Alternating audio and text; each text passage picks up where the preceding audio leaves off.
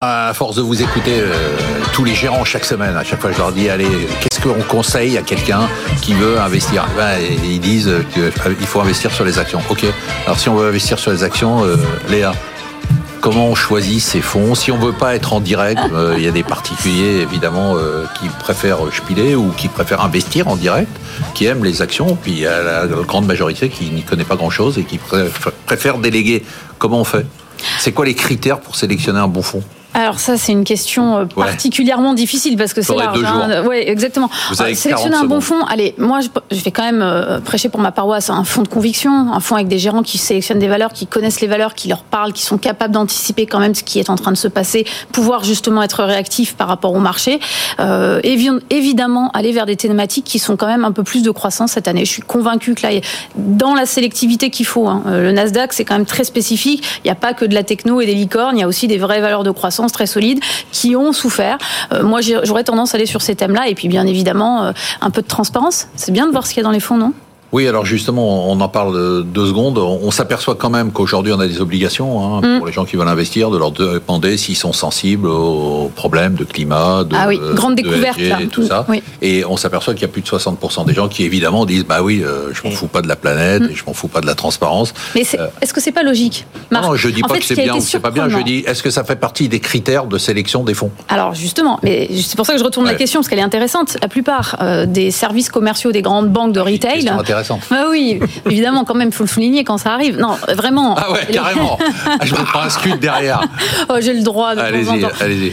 Quand les, les grandes banques euh, de détail ont été obligées de poser les questionnaires sur la table de leurs clients, la plupart des euh, commerciaux pensaient que tout le monde répondrait non. Bah non, en fait, tout le monde dit ah, je peux faire un investissement et en plus euh, sauver la planète. Je caricature, tout le monde a coché oui. Donc là, il y a un engouement terrible pour dire, il faut y aller. Alors oui, euh, effectivement, ça, ça va faire partie des fonds à sélectionner. Par contre, grosse attention, grosse attention sur ce qu'il y a dans ces fonds. On voit bien qu'ils sont pas tous très purs, qu'ils sont pas tous forcément euh, Pas du vrai vert. bah, vert ou, ou- ou rouge, si on parle du social. En tout cas, est-ce que vraiment ils ont sélectionné les entreprises sur leur profil, on va dire développement durable, c'est à vérifier.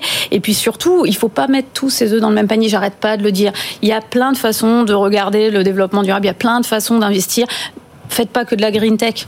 Surtout pas, surtout pas. Même Pourquoi si c'est Parce que c'est très spéculatif. parce, que, c'est par principe, c'est pas de la diversification. Il y a plein d'autres domaines, il y a plein d'autres thèmes. Il faut pas céder à euh, la mouvance. Comment on, ch- on choisit un bon fonds euh, quand on est milliardaire euh, suisse Alors, moi, je, je suis assez d'accord avec Léa dans le sens où il y a rupture dans notre métier. Il y a un vrai- une vraie rupture. Il y a l'arrivée des ETF euh, et il y a l'arrivée d'ingénieurs. Expliquez pour Emmanuel les ETF, c'est la Alors gestion c'est passive. c'est- c'est de la gestion indicielle en fait. On- avec les ETF, on, on achète des indices boursiers, on achète aussi des thématiques boursières. On n'est plus dans la Et gestion on n'est conviction. plus dans la gestion de conviction. Voilà, on est- on n'est plus dans la gestion active. Dans le où je- choix de l'entreprise, Ouais. dans le fait d'aller voir les entreprises, d'aller euh, Les en- sélectionner. les sélectionner, de se rendre compte du, de la dynamique du marché, de la concurrence, du positionnement. Ça, c'est une vraie rupture, hein, quand Ça, même, c'est une faut vraie dire. rupture. Aux États-Unis, Ah, c'est un raz-de-marée. c'est impressionnant. hein. C'est un raz-de-marée, oh, ça dépasse largement la gestion euh, Et- passive aujourd'hui. et c'est vrai que Mais est-ce Ah, que Active c'est aux pas, est-ce que États-Unis. c'était pas adapté à certaines configurations de marché Non, justement, on pensait que c'était adapté qui aux n'ont- configurations. sont plus les mêmes Non, bah, aujourd'hui. justement, on pensait que c'était adapté aux configurations de marché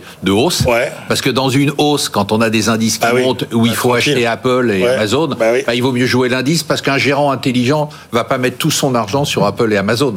Donc l'indice Même pas, va toujours. parce Mais que dans le la descente. VMH, c'est 15% du cap. Mais dans la- plus que 10. Sauf que dans la descente, l'argument, c'était de dire oui, mais dans la descente, le gars qui est intelligent va faire mieux que l'indice. On s'aperçoit quand même que les gestions actives, bah, aux États-Unis, elles font pas mieux que la gestion passive. Exactement. Pardon.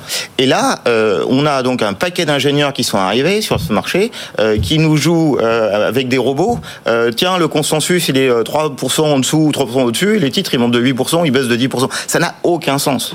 Ça n'a aucun moi- sens, mais ce sont les conditions de marché. Oui, actuelles. Donc, mais qu'est-ce ça qu'on n'a fait quand même aucun sens. Et sur le long terme, je suis comme Léa, je crois que le- celui qui fait son boulot, c'est-à-dire de conviction, qui va connaître les boîtes, ex- qui va, qui va, qui va faire sa sélection, qui reste longtemps dans le même fond, eh bien, normalement, on trouve des performances supérieures à cette gestion active qui, à- qui à mon avis, pose quelques problèmes hein, sur le mon- sur Les le moyen critères terme. de sélection, c'est quoi C'est le track record C'est track record de- Sur la durée sur la durée.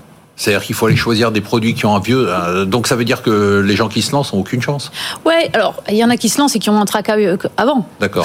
faut pas l'oublier. Non, mais c'est vrai que le track, c'est un élément euh, important. C'est des équipes, c'est pas Je une pense- personne, c'est des Oui. équipes. Et puis je pense quand même qu'il y a eu.